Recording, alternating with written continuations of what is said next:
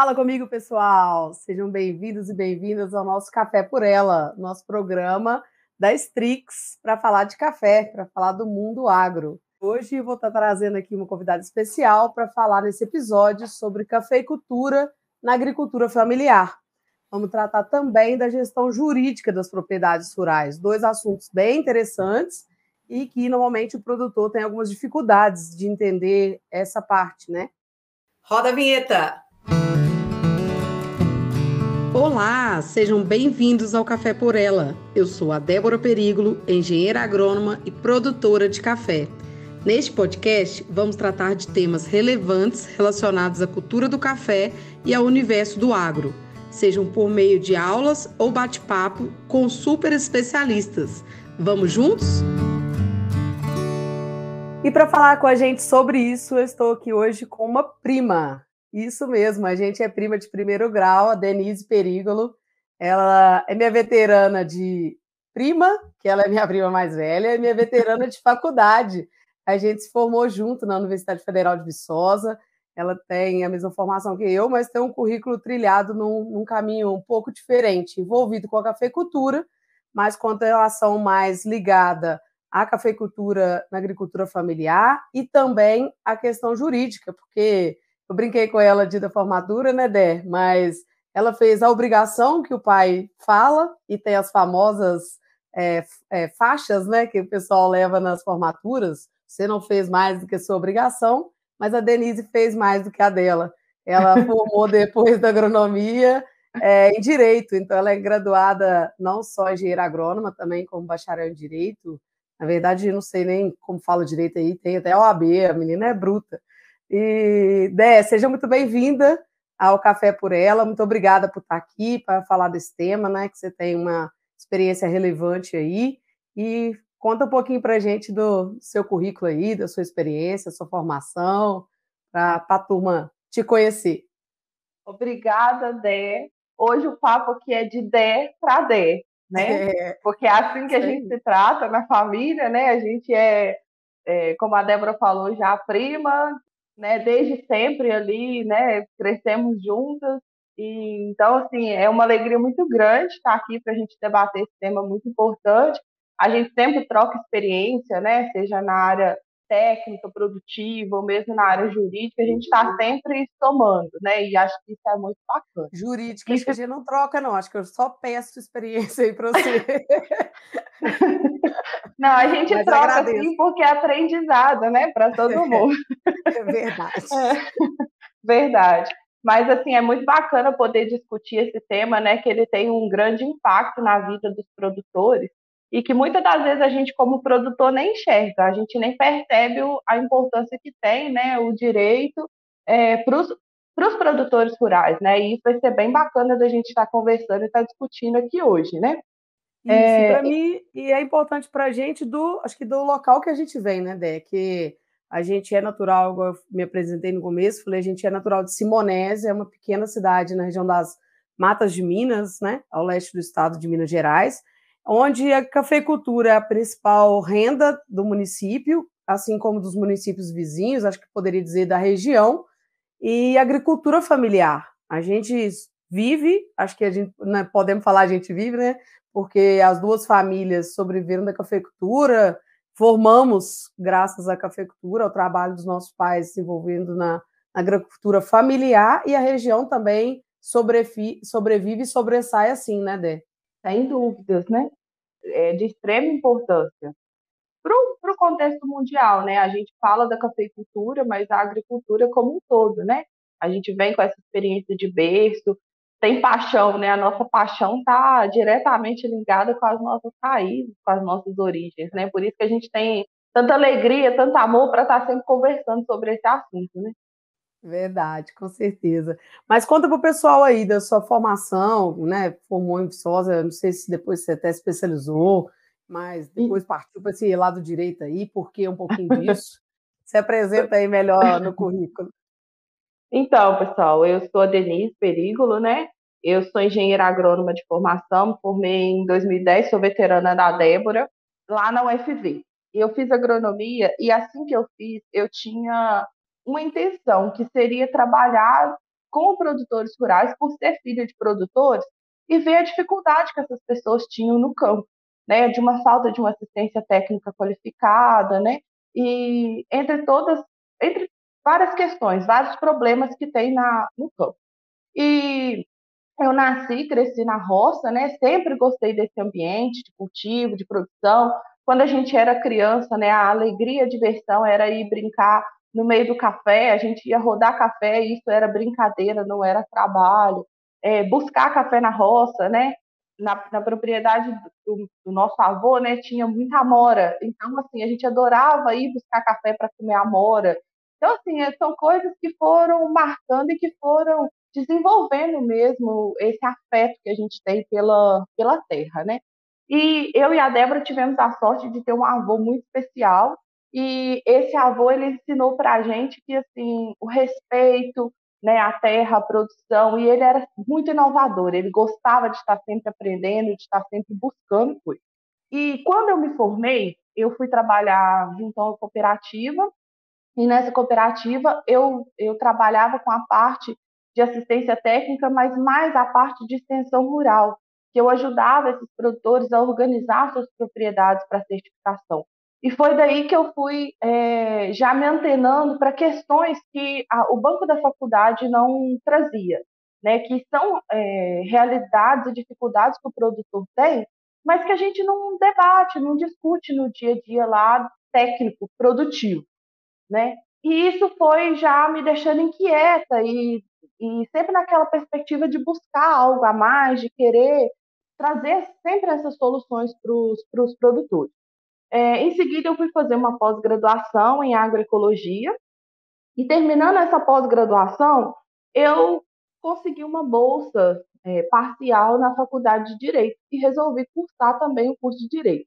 Quando eu comecei a fazer Direito, foi uma coisa muito estranha, porque nem eu entendi o que, que eu estava fazendo lá, o pessoal discutindo direito penal, né, não sei o quê, e eu pensava, o que, que eu estou fazendo aqui? A única coisa que correlacionava na minha cabeça, né, o direito com o campo seria o direito ambiental, mas eu entendi os conflitos que, que os produtores tinham, mas não conseguia, não tinha essa percepção né, dentro da, da faculdade. A faculdade não me deu exatamente todo o suporte, porque não é da natureza das faculdades de direito do país discutir temas como agricultura. Então, isso me motivou ainda mais a buscar e a tentar compreender como que, é, a, dentro da área jurídica, eu podia estar auxiliando e diminuindo vários problemas, como a gente vai discutir aqui ao longo da nossa conversa, dos produtores rurais. E aí resolvi cursar, né, fiz a faculdade de Direito, depois fiz uma pós-graduação também em cafeicultura, né, e estou aí, né? Agora, mais recentemente, eu fui aprovada no concurso da Emater, estou como extensionista da Emater de Minas Gerais e não deixando de fazer esse trabalho, né, junto com os produtores rurais, é um trabalho de educação mesmo, de gestão voltada para a propriedade, né, é, sempre com esse pensamento é, no, no sentido de melhorar a qualidade da produção, melhorar a qualidade de vida das famílias no campo, diminuir os problemas, né?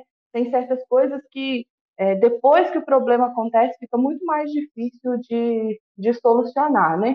Ah, é. Falei que o currículo dela não era pouco pesado, não, que ela era bruta. Odé, obrigada. É isso mesmo, eu acho que o tema é de fato muito relevante para nós, igual eu já destaquei, principalmente dentro aqui da nossa região, né? Eu acho que o direito ou a parte jurídica do agro ainda é pouco discutida, principalmente pensando na relevância do agro para o Brasil, mas né, a correlação do tema com o que a gente vai falar aí, ligado também à agricultura familiar, principalmente para a nossa região, é de extrema relevância. É um dado interessante que eu vi sobre as matas, a nossa região aqui. É, as matas hoje é o terceiro maior polo de cafeicultura do país, é, alguns já dizem até o segundo, é, cerca, são cerca de 300 mil hectares plantados de café na região das matas de Minas, e isso distribuído de uma maneira assim, quase que a gente poderia falar que uma reforma agrária natural, se, se a gente pudesse descrever assim, né, que somos 36 mil produtores rurais, e desses 80% com módulo rural menor do que 20 hectares. Então, assim, você vê que é bem distribuído mesmo, né? É um, um somatório de, de, produtores aí para fazer essa força toda que a região tem é, na cafeicultura. E acho interessante você deixar claro para a gente que é, né, que é o principal é, abordagem aqui do nosso tema, é o agricultor familiar, esse personagem, como que ele se encaixa como agricultor familiar? Tem uma regra, tem alguma coisa né, dentro da legislação que define quem é o agricultor familiar, a partir de quando ele deixa de ser agricultor familiar. Acho que é um pouco, na minha concepção, acredito que a semelhante ao que acontece com é, pequeno é, empresário, microempreendedor individual, e depois você é, vai subindo de categoria. Imagino legislação seja algo do tipo. Então, né, como que se enquadra aí para a gente dizer que a, que a pessoa é agricultor familiar, né? Quais são as regras que ditam isso? Então, Dé, isso aí é muito importante da gente estar tá discutindo, porque o que, que acontece? Todo mundo acha que agricultor familiar é qualquer agricultor que trabalha com a sua família. E aí tem uma diferença aqui que a gente precisa entender. O que, que é agricultura em família e o que, que é agricultor familiar. Porque o agricultor familiar, desde 2006, existe uma legislação, né, que é a Lei 11.326, que ela define quem são os agricultores familiares diante do Estado, né, diante do, da coletividade. Então, quem são as pessoas que podem acessar políticas públicas e benefícios né, que existem para a pessoa que é intitulada agricultor familiar. Porque veja só, né, em grandes propriedades, grandes fazendas, também é comum a família trabalhar junta. Né? É o pai que passa para o filho, é o filho que está ali na gestão da sua propriedade. Então, isso não é uma agricultura familiar, ela é uma agricultura em família.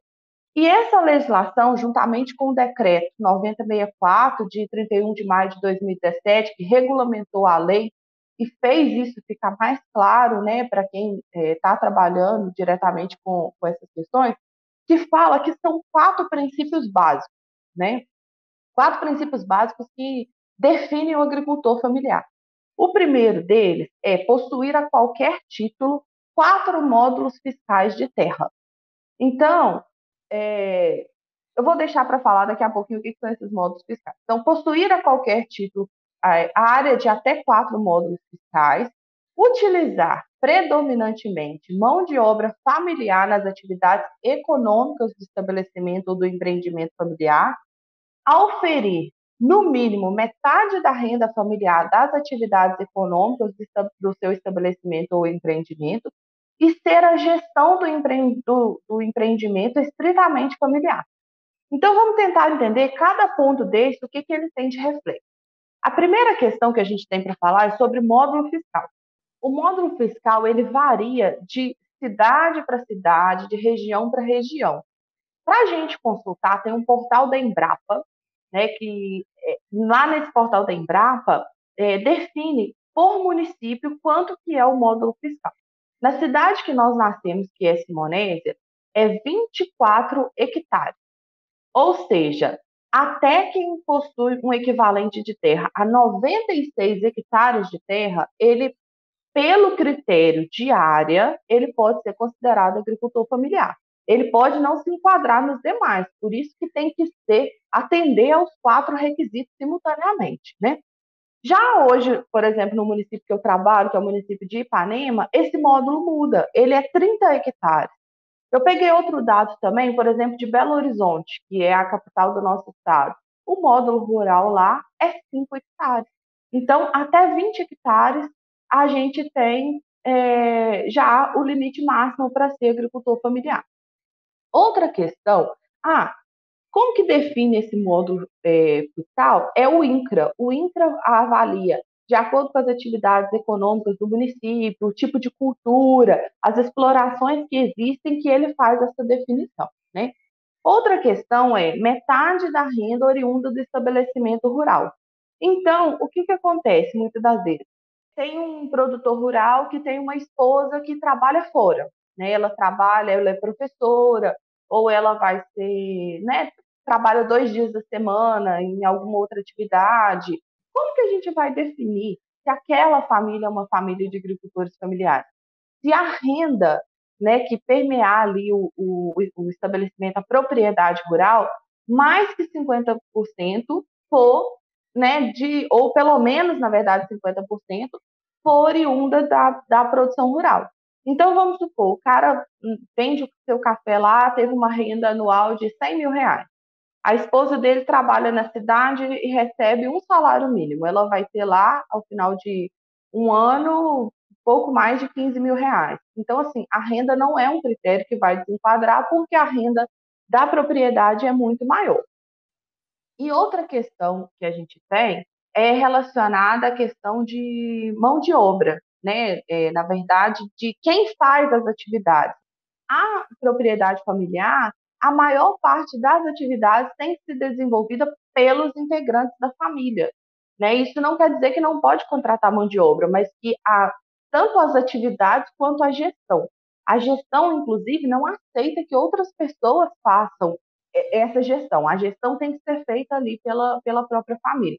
Então, enquadrando nesses quatro requisitos, claro, tem algumas exceções em algumas questões, né, mas no geral são esses quatro requisitos básicos para poder estar tá atendendo, para ver quem que, quem que é o, o agricultor familiar. Nossa, que aula! Nem eu sabia que tinham esses quesitos aí. E confesso que eu não sabia que o módulo variava tanto, o módulo rural. Eu achei que ele era padronizado por estado. Na minha cabeça, não. ele era padronizado na verdade, nem é por, por, estado, confesso. Acho que eu pensava que ele era padronizado por região. É, região onde que eu pensei em agricultura mais mecanizada, maior produtor seria um módulo, região é, com agricultura, menores agricultores, outro módulo, enfim. Mas não sabia que tinha essa, essa definição por município. E é até é os outros critérios. Eu não, não, nem tinha total conhecimento de que teria que encaixar aí nos quatro para consolidar a agricultura familiar. Isso, tem que é ser é basicamente esses quatro, como eu disse, pode ter alguma exceção em alguma questão, né, que pode ser avaliada, mas no geral, no, mais de 90% dos agricultores familiares atendeu esses quatro requisitos, a gente já consegue classificá-los como agricultor familiar. Bacana, extremamente interessante relevante mesmo a gente ter o conhecimento dos critérios para a gente conseguir dar sequência, até porque dentro da parte jurídica, estar classificado ou não como agricultor familiar, às vezes é o que vai definir investimento, crédito e um, uma série de coisas, né? Uma Exatamente. delas é, você, você, até falou aí, né, um dos critérios é a, a, própria questão da mão de obra, que, que tem que ser feita pela, a maior parte dela pela família, né? A família tem que gerir o negócio de fato. E mão de obra para gente hoje na agricultura familiar ou na agricultura do país, né? seja até em qual cultura for, hoje acho que é o nosso principal gargalo, é, tanto pela disponibilidade de mão de obra, que a gente passa aí por uma crise de disponibilidade de mão de obra, quanto também da qualidade dessa mão de obra, né? E esse é um outro assunto que a gente vê com recorrência é, o produtor, a gente que está envolvido no meio de uma forma geral, com dúvida também. Eu queria que você falasse um pouco para a gente como que funciona a legislação para contratar mão de obra, que você falou que não precisa, não é que não pode contratar, né, o agricultor familiar, mas como que funciona a legislação para permitir a contratação da mão de obra pelo pequeno é, produtor? Então, Débora, isso aqui é outro tema que é extremamente importante e muitas das vezes ele é tema assim de grandes debates entre os setores da sociedade, sabe? É, entre questão previdenciária, questão trabalhista, de crédito e tudo. Porque o que, que acontece? A gente precisa compreender que no direito as coisas funcionam quase como cabeça de homem. Você sabe como que é cabeça de homem, né, Débora? Funciona assim com caixinhas, né? Então no direito é mais ou menos da mesma forma. Cada coisa se encaixa num, em um determinado setor e, e é avaliado com aqueles critérios. Então, a gente tem que pensar o seguinte: é, o agricultor familiar ele pode realizar contratação de mão de obra de carteira assinada constantemente.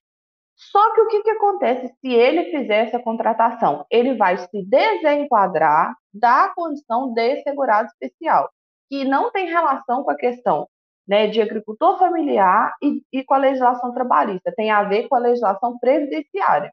E é por isso que muitas das vezes as pessoas vão, vão confundindo e vai dizer: não, mas o agricultor familiar não pode contratar, ele pode contratar, só que à medida que ele contrata, ele tem que ter ciência de que ele sai, que ele se desenquadra de segurado especial. Ah, mas isso quer dizer que o cara não vai aposentar? Não, quer dizer que muda o enquadramento. Ele vai deixar de ser é, segurado especial para se tornar um segurado individual. Então, a gente tem que pensar o seguinte: ah, mas então eu vou falar que eu trabalho com a minha família, eu tenho. Porque vamos pensar, né, Débora, lá em Simonese, quem tem 96 hectares de terra e vai trabalhar 96 hectares de café, é uma área muito grande. Então, a pessoa vai depender muito de mão de obra. Então, esse cara, ele vai se enquadrar como agricultor familiar? Não, né, gente? Aí depende que tem uma, uma correlação.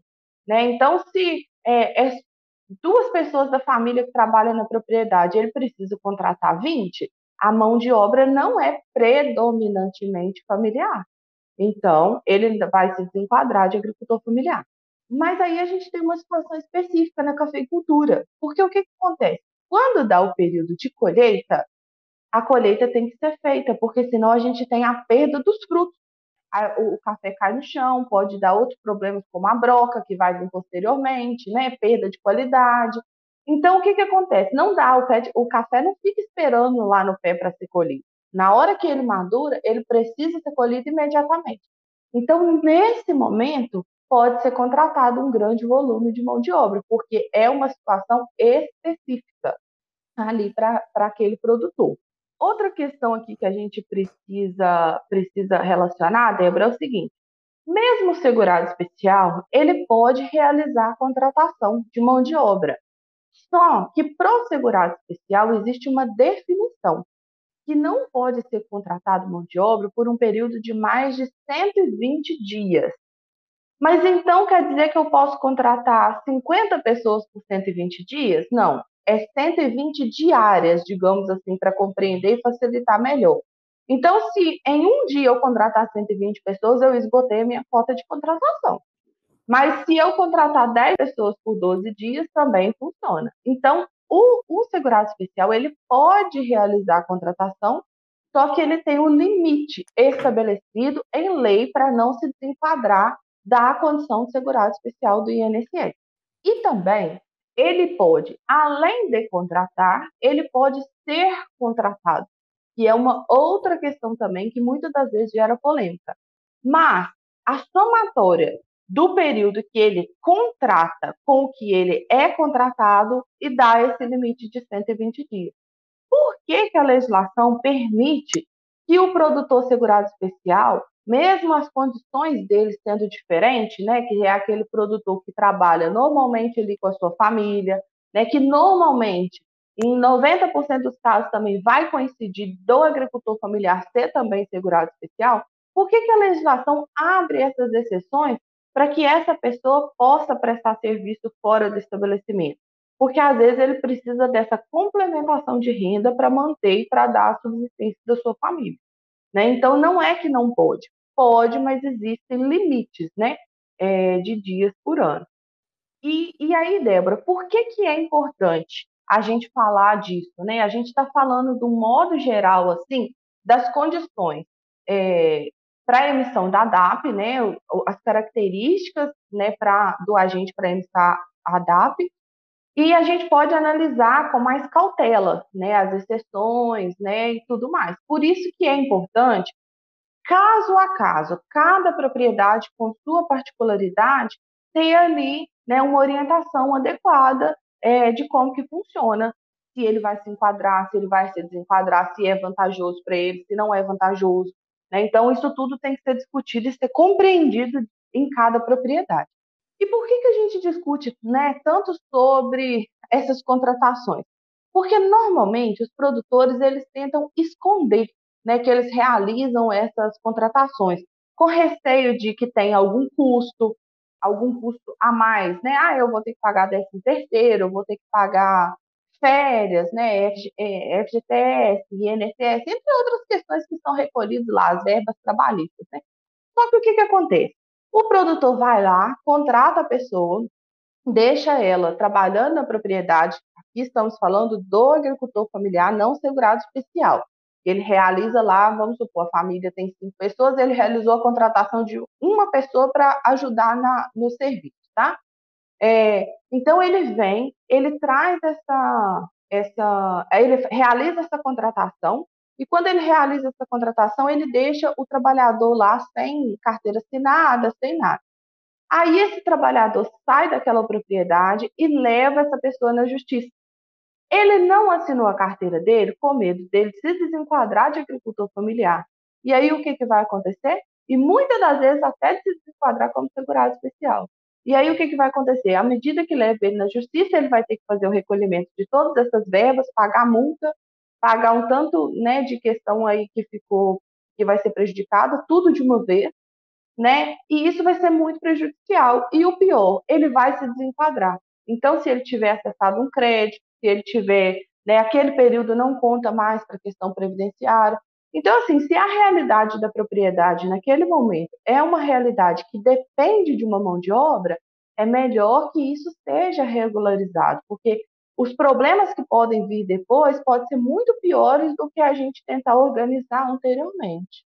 Muito bacana, Dé. É de fato, acho que questão de conhecer, né? Acho que é o conhecimento aí da, de, de onde você se enquadra, da, das questões do, do direito mesmo, né? Quais são os nossos direitos para fazer nosso dever de forma correta, né? É, eu acho que é primordial. Acho que trazendo para o lado técnico, que é mais minha área, eu sempre falo também com o produtor. É, vai fazer, faz direito. Vai formar uma lavoura, forma ela bem. Porque o problema depois, para ser corrigido, ele vai gerar muito desgaste, muita burocracia, muitas das vezes muito mais é, impacto, às vezes tanto psicológico quando você pensar nisso aí, quanto também é, na questão financeira mesmo, né?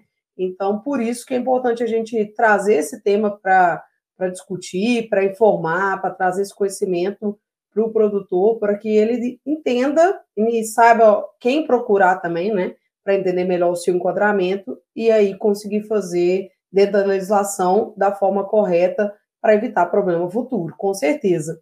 É, com certeza, vejo... Dé. E uma questão também, a que a gente sempre escutou, né, em casa, aquele ditado, né, prevenir é melhor do que remediar. E de fato é isso mesmo. O produtor tem que aprender que prevenir é melhor do que remediar. Porque existem diversas formas de ajeitar a propriedade e, e para que a decisão seja tomada de forma correta, né? Você fez uma excelente comparação, né? Se a gente vai implantar um determinado café, né? Se a muda não está de boa qualidade, você não tem condição de adubar, não está no período de chuva, você vai. É, é, é, muito claro que isso vai ter problema. E juridicamente é exatamente isso. A gente muitas das vezes ainda paga para ver, né? Mas a gente tem com a tecnologia cada vez tendo possibilidade de ter mais acesso à informação, estamos qualificando mais as propriedades, melhorando a gestão e a gestão jurídica não pode é, ser deixada de lado. É importante Sim. que o produtor tenha essas informações para auxiliar nessa tomada de decisão. Existe forma para ajeitar toda a propriedade. Eu sempre falo o seguinte: quem disse, porque a gente, né, na nossa região, por ser pequenos produtores, fala assim: ah, não, ser segurado especial é a melhor opção, porque as pessoas têm essa impressão de que não contribui, né, porque não paga mensalmente lá uma contribuição para o INSS, né? Quem disse? Às vezes você está se limitando de crescer, de gerar renda, de melhorar a renda ali da sua propriedade por uma condição de ser segurado especial. Às vezes, se você contribui, a renda que você vai gerar é muito maior. Então, existem formas, mas tem que ser pensado para cada caso, né? Não, com certeza. E eu acho que tudo parte da falta de fato de conhecimento. Mas, mais do que nunca, a realidade hoje da tecnologia, é, das exigências de mercado. O produtor está sendo, vamos dizer, de um certo modo, encurralado a se organizar, a estar dentro da legislação, a cumprir com, de fato, seus deveres, para até que ele tenha acesso ao mercado, inclusive para a venda, né? Hoje a gente vê isso muito vinculado, às vezes, à questão das certificações, que traz muito esse, esse tema né, da legislação, dela estar tá sendo bem cumprida, mas é importantíssimo a gente falar disso no âmbito geral, porque isso é, é fato, é realidade. E, e, precisa desse passo, precisa do passo de entender e, e, saber onde acessar, né, quem acessar. Os próprios órgãos, é, como a Emater, têm total capacidade de instruir o produtor, de orientar ele, né? É importante que ele é, tome consciência disso. A gente vê que, por exemplo, às vezes nessas questões de contrato, de mão de obra que você trouxe, é, outra coisa interessante é que, acho que até pela cultura, né? Você vê muito produtor que às vezes faz um contrato ali meio que no fio do bigode, que a gente fala. Outras das vezes poderia contratar, ou deveria, inclusive, para cumprir a legislação, contratar o funcionário por carteira assinada, às vezes contratar o funcionário para colheita, para mão de obra, que é essa temporada que a gente chama, só pelo contrato, ou teria que assinar a carteira dentro do período ali, e ele não sabe o que, que ele faz. Muitas das vezes é por não saber, outra hora por medo, porque é o que você desconhece, você tem medo, né? Então é uma junção. Então, é, por, por medo dessa legislação, ele não sabe como que ele faz esses contratos. E acho que para o agricultor né, familiar, para o pequeno produtor, isso ainda fica mais é, na dúvida, né? Isso gera mais dúvida ainda. Como que funciona essa questão de contrato ou carteira assinada, visto que ele pode fazer, ele pode contratar, né? É, como que funciona para o pequeno produtor? Débora, esse negócio do fio do bigode é uma das coisas que dá mais vontade de chorar quando a gente encontra o produtor. O que, que acontece com o produtor? Ele sabe, às vezes, não é, ele não sabe o que precisa ser feito exatamente, o que colocar ali no contrato, mas ele sabe que precisa ser regularizado. Por exemplo, a questão da contratação de mão de obra, realização do contrato de arrendamento, de parceria, de comodato, uma compra e venda, né? E por aí vai. E aí, o que, que o produtor faz? Ele quer economizar no momento da realização do contrato. E aí, muitas das vezes, vai lá na papelaria e compra aquele contratinho que vem lá de padaria, ou vai na internet, todo mundo tem acesso à internet hoje, acha um modelinho lá, tira o nome muda o nome. E aí, gente, aí é que, como se diz assim, a coisa ficou feia. Porque o que, que acontece? O cara pega um modelinho de, de contrato lá na internet, ou pega aquele modelinho de contrato lá que ele comprou na papelaria, só que ele assina, a outra parte assina. Beleza, isso aqui é, uma, é um caso à parte. O que que, na verdade, eles fazem? Eles combinam por fora. Então, para que, assinou o papel se há, o combinado não é o combinado que está no papel? Que é o que acontece na maioria das vezes. As pessoas uhum. assinam um papel que elas falam assim, não, o papel está aí, mas o nosso combinado foi tal coisa. E aí, quando o seu combinado foi tal coisa, não adiantou ter assinado o papel. O papel não está te resguardando de nada. E é isso que é importante a gente saber. Os contratos existem para garantir direitos e deveres entre as partes. Cada parte assume uma responsabilidade no contrato. E à medida que ele assume aquilo ali, ele sabe exatamente o que, que ele tem que fazer e o que, que ele vai receber para cada um para cada um deles, né?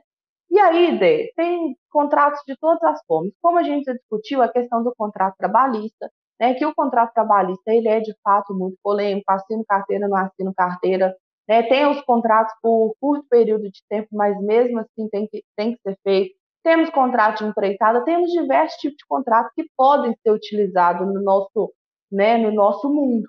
E aí a gente às vezes fica presa a determinado tipo, ou não se abre para outros, ou não consegue né, enxergar a melhor maneira de fazer isso. Eu vou dar uns exemplos aqui para vocês entenderem assim, a questão de polêmicas que a gente tem em relação a questões contratuais que não envolvem só a esfera trabalhista. Né? É muito comum a, a gente ter os contratos de arrendamento rural. O que, que é o arrendamento? Né? É, é uma pessoa aluga a sua propriedade para outra pessoa trabalhar e desenvolver determinada atividade ali sobre certas condições. A gente tem ainda o contrato de comodato, que esse eh, contrato de comodato é o quê? Uma parte cede a outra sem cobrar. Então, é, é gratuito, é exceção gratuita da, do espaço da terra ali. E a gente tem ainda o contrato de parceria, onde as partes estabelecem as obrigações e os deveres de cada um. Então, no contrato de parceria, ah, eu vou cuidar da lavoura, vou fazer todo o manejo, você vai colher e secar o café. Entendeu? Então, assim, tudo é estabelecido e determinado. Ah, não, para eu fazer tal parte desse, desse serviço, eu vou ficar com é, 40% e você vai ficar com 60%, né? Então, assim, tudo é estabelecido entre o proprietário e o, a pessoa que está ali, o parceiro, né? Só que o que, que acontece, Débora? Vou te dar um exemplo, só um exemplo para você entender do contrato de arrendamento. No contrato de arrendamento, o que, que a legislação prevê? Que aquela pessoa que arrenda, então vamos pensar, eu, Denise, sou proprietária e vou arrendar para você, Débora. Se eu, Denise, sou segurado especial e vou arrendar para você a minha terra, eu deixo de ser segurada especial. Você que é arrendatária, né, que arrendou para trabalhar a terra, continua segurado especial. Eu, Denise, desenquadrei. Porque a minha renda está sendo oriunda de atividade fora da atividade de agricultura, né, que é, no caso, aluguel de uma área. Muito pior que isso, né, que aí tem influência no aspecto previdenciário, é as relações contratuais em si, que pode dizer tanto de pequenos quanto de grandes produtores. E aí eu vou, eu vou, eu vou te, te explicar o seguinte. Quando eu arrendo uma área, eu, Denise, arrendei a área para você, Débora, é, criar gado. Né? Vamos sair um pouquinho do café para as pessoas entenderem. Né? Aluguei para você criar gado. Aí, não tem cerca na propriedade. Eu estabeleci que você vai fazer a cerca da propriedade. E aí, o que, que acontece, Débora? Eu para você fazer a cerca, eu não quero te dar estaca, eu não quero te dar o arame, eu não quero pagar para fazer a cerca, eu não quero responsabilidade, eu quero que você assuma tudo. Aí a gente vai colocar lá no contrato que durante os dois primeiros anos eu não vou receber nada de você pela terra. Por quê? Porque eu, o que eu receberia, na verdade, é o valor que você gastou para fazer a cerca.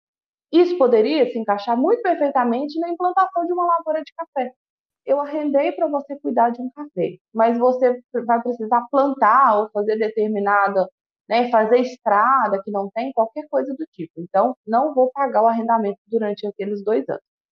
Aí as pessoas pegam o contratinho da padaria lá, né, e chega e lá no final tem uma cláusula que fala assim: ao final do período contratado, o contrato será reestabelecido nas mesmas condições. E aí o que, que acontece? Chegou 10 anos, nós estabelecemos que eu vou arrendar o pasto para você por 10 anos ou a lavoura para você por 10 anos. Chegou daqui 10 anos, eu vou, né, o, o contrato vai ser restabelecido, se tiver tudo ok entre a gente, né? E aí, Débora, a, reestabeleceu nas mesmas condições. O que, que são as mesmas condições? Os dois primeiros anos do contrato não pagam. Então, se você estiver trabalhando na minha área, você não tem que pagar o aluguel da minha área no ano 11, 12, de acordo com o que está lá, que é o que vem normalmente nesses contratos que não são discutidos. Outra coisa, se você está numa área há mais tempo, você tem direito de preferência.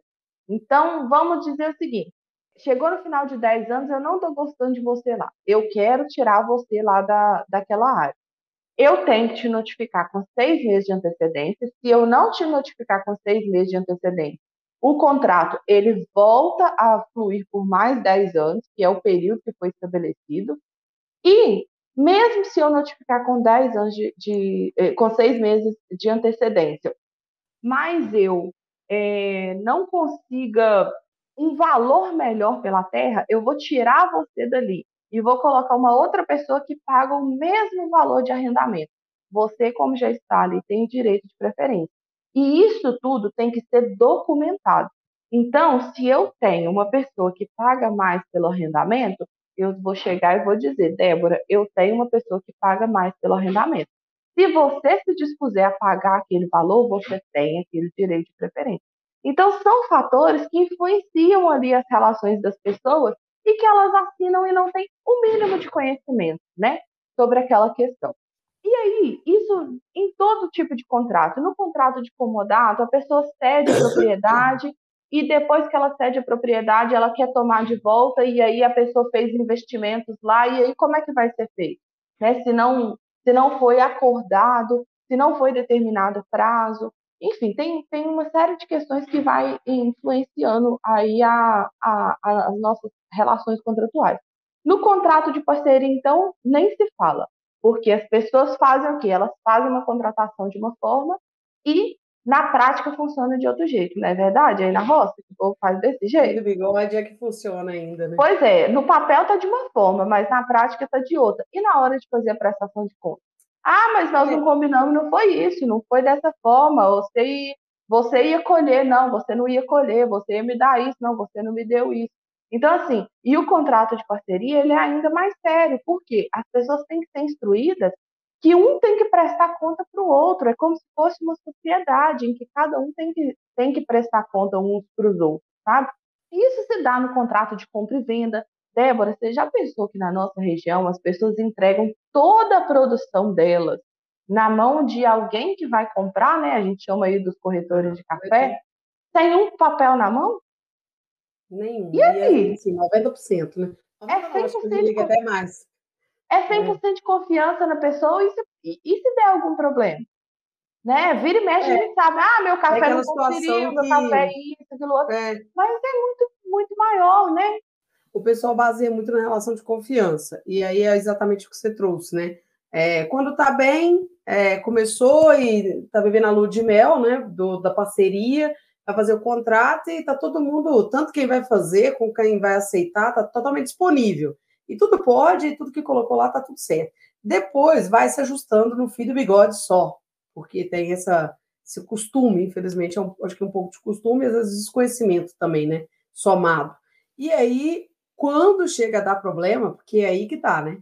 Na hora que dá problema, que vai recorrer, aí é que lascou tudo, porque o contrato foi mal feito ou nem foi feito e vai gerar um problema seguido do outro. É, inclusive, assim, já que a gente tratou tanto dessas questões aí de contrato e trazendo todo, todos os poréns aí para os tipos de contrato, né? A forma como deve ser feito, é, aproveita dentro desse tema aí e traz para gente quem, quem que orienta esse produtor? Quem que é o pequeno produtor? Quem são os órgãos? Ou quem, quem é a turma, enfim, são, são escritórios de contabilidade, de advogados? Quem que o produtor deve procurar para se orientar? visto que, na maioria das vezes, né, o maior acesso do produtor rural, às vezes, é com o próprio agrônomo, que não trata dessa, dessa questão, né? O que a gente tem experiência própria aí na, na, na, graduação, enfim, a gente não, não tem esse tema específico, então só tem um leve conhecimento, e muitas das vezes, por desconhecer, também não consegue orientar e né, ainda dá a corda na bola de neve. Mas quem que o produtor rural, né, o pequeno produtor principalmente, ele deve acessar para ele ter essas informações, para ele se orientar, para ele buscar fazer a, a, questão da forma correta. Débora, é, isso aí, quem que busca? É o agrônomo, é o contador, é o advogado, é a Emater, é o sindicato? Cada uma dessas pessoas, elas têm um papel muito importante para o produtor rural. Não adianta o advogado querer ensinar como que vai plantar café. E nem adianta quem, né, o agrônomo tentar interferir nas questões jurídicas. A gente tem conhecimentos gerais. É a mesma coisa da gente pegar, né, você está com um, uma dor no joelho e ir no médico de coração, né? Então, assim, o, o contador, ele tem um papel primordial, ele faz várias questões, o produtor rural precisa do contador, o produtor rural precisa do agrônomo, o produtor rural precisa do sindicato, o produtor rural precisa do EMATE, e o produtor rural precisa também compreender que o advogado que tem esse estudo voltado para o agronegócio, né, para a agricultura como um todo, ele vai poder orientar o produtor para que ele não meta os pés pelas mãos, para que ele tenha uma gestão eficiente da sua propriedade pelo aspecto jurídico. Então, o profissional da advocacia, ele é de extrema importância e relevância também para as propriedades rurais, né? E muitas das vezes a gente não pensa. Porque o que, que é o costume das pessoas? É que o advogado ele seja acessado quando existe um problema. E o que a gente está dizendo aqui, né, a, a, a nossa conversa é no sentido de que a gente tem que trabalhar antes do problema existir. A gente faz é para o problema não surgir, não é para solucionar o problema. E a figura, né, do advogado ainda está associado a processo, a resolução de problemas. Então, essa advocacia que a gente chama de uma advocacia extrajudicial, que ela ajuda na organização e da gestão das propriedades, é quem vai, né? O, o, o advogado vai ser o profissional, o advogado especializado para o produtor rural, ele vai ser esse profissional que vai conseguir contribuir com esses produtores. Bacana demais, Dé. É, inclusive, depois, no final, vou pedir para você deixar. Eu sei que você tem vínculo com um escritório que trabalha nesse sentido, né? Você presta esse, esse serviço vinculado a eles. Se no final a gente deixa aqui para a turma, deixa a página de, de rede social aí para a galera se informar. Muito bom. E assim, queria te agradecer pelo, pela oportunidade, mas eu acho que já abriu a cabeça aí para outros temas, né? Outras coisas que estão, é, acho que até bem frescas aí dentro da, dentro da situação do agro e da cafeicultura, que a gente podia trazer isso num, num novo programa. É, se tiver disponibilidade, que eu já te agradeço pela oportunidade, pela disponibilidade, é, até pela competência de vir aqui trazer o tema, né, falar desse aspecto jurídico da questão para agricultura familiar, principalmente aí, né, com ênfase na agricultura familiar. Convido, se você tiver disponibilidade, para a gente fazer uma segunda parte desse programa. Acho que, de fato, é um tema que é extenso, né? Porque é muita novidade, é muita informação que o produtor ainda está engateando e acho que é pertinente da gente falar sobre numa, numa segunda etapa do programa. Claro, vai ser uma alegria poder aqui estar discutindo, né, aprofundando. Realmente né, o assunto é muito extenso, a gente traz né, questões mais gerais, né, é importante, inclusive, destacar isso, tá, Débora, dentro desse programa. Tudo que a gente discute aqui são discussões gerais, né, é, como eu disse, né, cada coisa né, tem o seu momento, cada situação, a legislação ela tem né, várias cláusulas, várias questões ali que, que pode mudar de propriedade para propriedade, né? Mas, no geral, são essas informações que o produtor precisa começar a compreender, a entender, para que se aplica na sua propriedade. E, a partir disso, né, buscar uma boa orientação da mesma forma, né? Usar produtos de qualidade, de, ou, ou adquirir uma boa muda, né? Ter um profissional da área técnico-produtiva ali acompanhando a propriedade, é também super importante a gente ter profissionais capacitados né, que podem é, assessorar o produtor, né, na parte contábil, na parte previdenciária, na parte sucessória, né, que pode ser um assunto que a gente pode discutir aí no, no próximo tema, né, é, as questões de crédito, enfim, são muitas questões que têm muita relevância e muito é, que o produtor precisa estar muito atento, né? Não, com certeza. E além de tudo, até acho que Está sendo muito rico, tenho certeza que os nossos ouvintes também estão aproveitando bastante, até pela clareza com que você trouxe o tema, né? Eu mesmo que não tenho tanta essa afinidade, igual muita coisa até desconhecia é, ao pé da letra aí, né, da questão jurídica, ficou muito claro, trouxe para uma linguagem que é, de fato, para produtor entender num âmbito mais geral, né, e, e saber aonde ele procura para tratar do seu caso, porque, né, o que você falou aí, no caso a caso, é, cada, cada questão vai ser tratada especificamente. Mas muito obrigada mais uma vez, Dé. E para finalizar, vou finalizar hoje até de uma maneira mais emocionante, né? Que eu sempre finalizo aqui o programa exaltando quando é muito bom, da forma que o vovô exaltava com a gente, que é dizendo: e trem que na farmácia não tem. Muito bom, muito obrigada por estar aqui, por aceitar o convite desse e do próximo. Já te agradeço que a gente vai ter segunda parte desse bate-papo. Muito obrigada, Dé. Por nada, estamos aí, vamos né, discutir os outros temas. Já ia me esquecendo, é, deixa aí para o pessoal, Dé, é, o seu contato, né, sua rede social, contato do, do seu escritório, para que o pessoal também possa ter acesso, a gente deixa aqui registrado para todo mundo já seguir, já buscar orientação aí com você ou com a turma do escritório. Passa aí para a galera, para gente. Isso, Débora, o meu Instagram é Denise Perigo, tudo minúsculo e junto. O Facebook também, Denise Perigo. E o Instagram do escritório é Escritório de Advocacia Carlos Carraro. Também temos o site, né? Então pode acessar lá, seguir. A gente está sempre é, postando conteúdos, né? De forma para poder estar tá orientando os produtores. Ótimo. E eu vou falar para o pessoal para tomar o cafezinho Gerações Coffee, né? Eu venho sempre no final aqui apresentar o meu café, minha marca. E da próxima nós vamos combinar um café, tá, Dé? Não vai poder ter papo sem trazer a xícara e tomar um café por aqui, não. Você já tomou o meu, mas você traz o seu, que você é produtora. Fechado. Combinado? Um abraço, galera. Tchau, tchau. Streets One. Infinitas ideias, uma comunidade.